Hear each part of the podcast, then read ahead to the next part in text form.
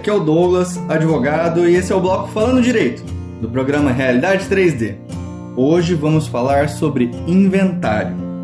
Infelizmente, com a pandemia do coronavírus, temos visto um grande aumento no número de falecimentos.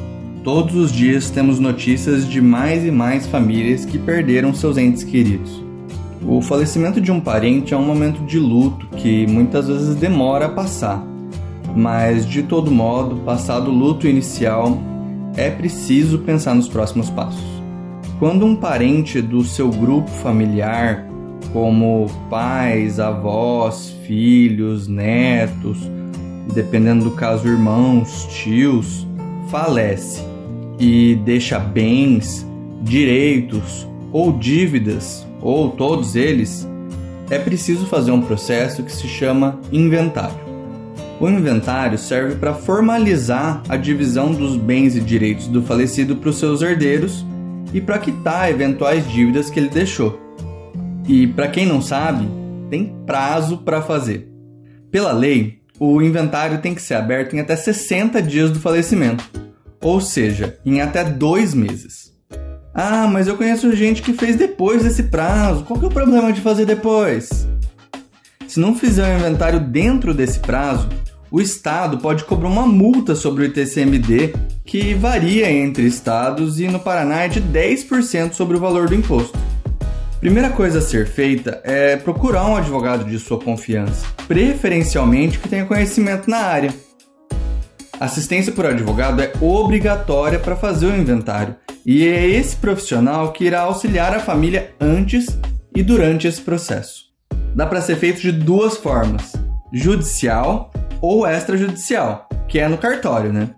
Só é obrigatório fazer inventário judicial quando o falecido tiver deixado o testamento ou se tiver deixado herdeiros menores de 18 anos ou incapazes, ou ainda quando os herdeiros não entrarem num acordo com relação à partilha dos bens. Quando tem testamento ou herdeiros menores ou incapazes, não tem o que fazer. O inventário tem que ser judicial, mas em geral é tranquilo. O problema é quando os herdeiros não entram num acordo quanto à divisão dos bens. A melhor coisa é tentar conversar. Às vezes sentar junto com o advogado, porque o inventário judicial nesses casos pode demorar muitos anos. E se cada um ceder um pouquinho, ou se for feita a divisão da forma legal mesmo, é possível poupar anos de processo, ou até mesmo levar o inventário para ser resolvido extrajudicialmente. O inventário judicial funciona assim. Primeiro, é feito o levantamento dos bens, direitos e dívidas do falecido e quem são os seus herdeiros. Isso é feito através de coleta de diversas certidões e através de informações e documentos obtidos pela própria família. Com essas informações, entramos com a ação de inventário, onde será nomeado um inventariante, que será a pessoa responsável por representar o falecido dar andamento no processo e cuidar dos bens, direitos e obrigações do falecido até o fim do processo. Claro que representado e com a ajuda do advogado, que é quem peticiona no processo e traduz os interesses dos herdeiros. Se tiver briga entre os herdeiros no processo, pode ter que ser feita a prestação de contas, pedidos de autorização de venda de bens e várias outras coisas. Então, sempre que possível, o ideal é tentar entrar num consenso para ser mais fácil para todo mundo. No inventário judicial, ele irá durar até ser definida a partilha dos bens, serem resolvidas todas as divergências entre os herdeiros. Caso os herdeiros decidam vender algum bem antes do término do inventário, também é possível aqui pedindo autorização para o juiz. Resolvido isso, o advogado irá fazer a declaração do ITCMD que é o imposto que se paga pela transmissão da herança e que é diferente em cada estado, e aqui no Paraná é de 4% do valor total dos bens. Essa declaração será aprovada pela Receita Estadual e será pago o imposto pelos herdeiros. Ao final, será emitido um documento chamado Formal de Partilha, que será usado para transferir os bens e direitos do falecido para os seus herdeiros. Já o inventário extrajudicial é a forma mais fácil, mais rápida e muitas vezes até mais barata de se fazer um inventário. Nesse caso, o processo pode ser feito em qualquer cartório do Brasil, independentemente de onde tenha ocorrido o falecimento, de onde morem os herdeiros ou de onde estão os bens que o falecido deixou. Nesse caso, assim como no judicial, primeiro a gente precisa fazer o levantamento dos bens, direitos e dívidas do falecido. Para isso, a gente tira algumas certidões. Com esses documentos em mãos, a gente senta com os herdeiros para que escolham o inventariante, que vai ser a pessoa da família responsável pelos bens, direitos e dívidas do falecido até o término do inventário, e também para determinar como será feita a divisão dos bens. Definida a divisão dos bens, o advogado elabora a minuta do inventário e manda para o cartório junto com toda a documentação. Aí o cartório avalia a minuta e, se tiver tudo certo, eles devolvem para o advogado conferir já no padrão de escritura pública. Estando tudo certo, o advogado vai fazer a declaração do ITCMD e, depois que os herdeiros pagarem esse imposto, o advogado envia os comprovantes para o cartório e marca um dia para os herdeiros comparecerem lá para assinar a escritura pública do inventário.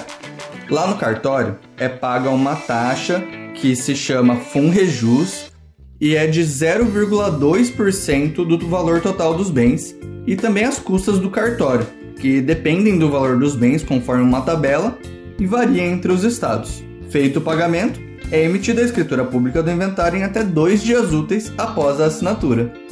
Ufa! Parece um monte de coisa, mas em geral, um processo extrajudicial é bem tranquilo. Quando os herdeiros estão de acordo, a demora são só os prazos para obter os documentos e pagar os impostos e taxas. Douglas, entendi como são os processos, mas como que é feita a divisão dos bens? Essa é uma pergunta bem comum. Vamos lá. Tem duas coisas: a meação e a herança. Meação vem de metade. Quando o falecido era casado sob o regime de comunhão parcial ou de comunhão universal de bens, a viúva tem direito à sua metade, relativa aos bens que já são dela em razão do casamento. Sobre essa parte, não incide o ITCMD, que já era da viúva, né? Já a herança é o restante, e que, em geral, pela lei, é dividida igualmente entre os herdeiros. Quando os herdeiros estão de acordo, eles podem dividir a herança da forma que bem entenderem, ou renunciando da sua parte da herança em favor de algum herdeiro, ou cedendo parte a um herdeiro. Se for ceder parte, é considerada doação e incide TCMD também sobre essa doação. Mas se for feito através de renúncia, que é abrir mão da sua parte toda, não incide o imposto. Bom, pessoal, de maneira simplificada, inventário é isso aí. Parece complexo, mas é relativamente simples sim. Como eu disse no início, é obrigatória assistência de advogado para fazer o inventário e ele irá auxiliar a família durante todo o processo, tirando dúvidas, ajudando a traduzir o interesse da família e atuando para fazer o inventário tramitar da melhor forma possível. Se você ficou com alguma dúvida, pode mandar para a gente pelas plataformas do programa. E se precisar fazer um inventário, procure um advogado de sua confiança. Como eu sempre digo, se tiver alguma sugestão de tema, podem mandar que ficaremos felizes em considerar para os próximos episódios. Espero que tenham gostado e aprendido um pouquinho, mas por hoje é só, pessoal. Acabamos por aqui o décimo episódio do nosso bloco Falando Direito do programa Realidade 3D. Semana que vem vamos falar sobre um negócio novo, a LGPD, que é a Lei Geral de Proteção de Dados Pessoais. Você já ouviu falar disso? Começa a valer em breve, mas você sabe o que isso tem a ver com você? Para a pessoa comum, é uma série de direitos novos relacionados aos seus dados, dentro e fora da internet. E para empresas, uma série de obrigações e precauções. É uma lei muito importante que a gente precisa entender. Tão importante quanto foi o Código de Defesa do Consumidor, que hoje todo mundo já conhece. E essa é uma nova lei que precisamos conhecer para saber os nossos direitos. Não perca que semana que vem a gente explica, hein? Se gostou do conteúdo, não se esqueça de compartilhar com seus amigos e acompanhar a gente no YouTube, no Instagram e nas melhores plataformas de áudio. É só procurar por arroba Realidade 3D. Abraço e até a próxima!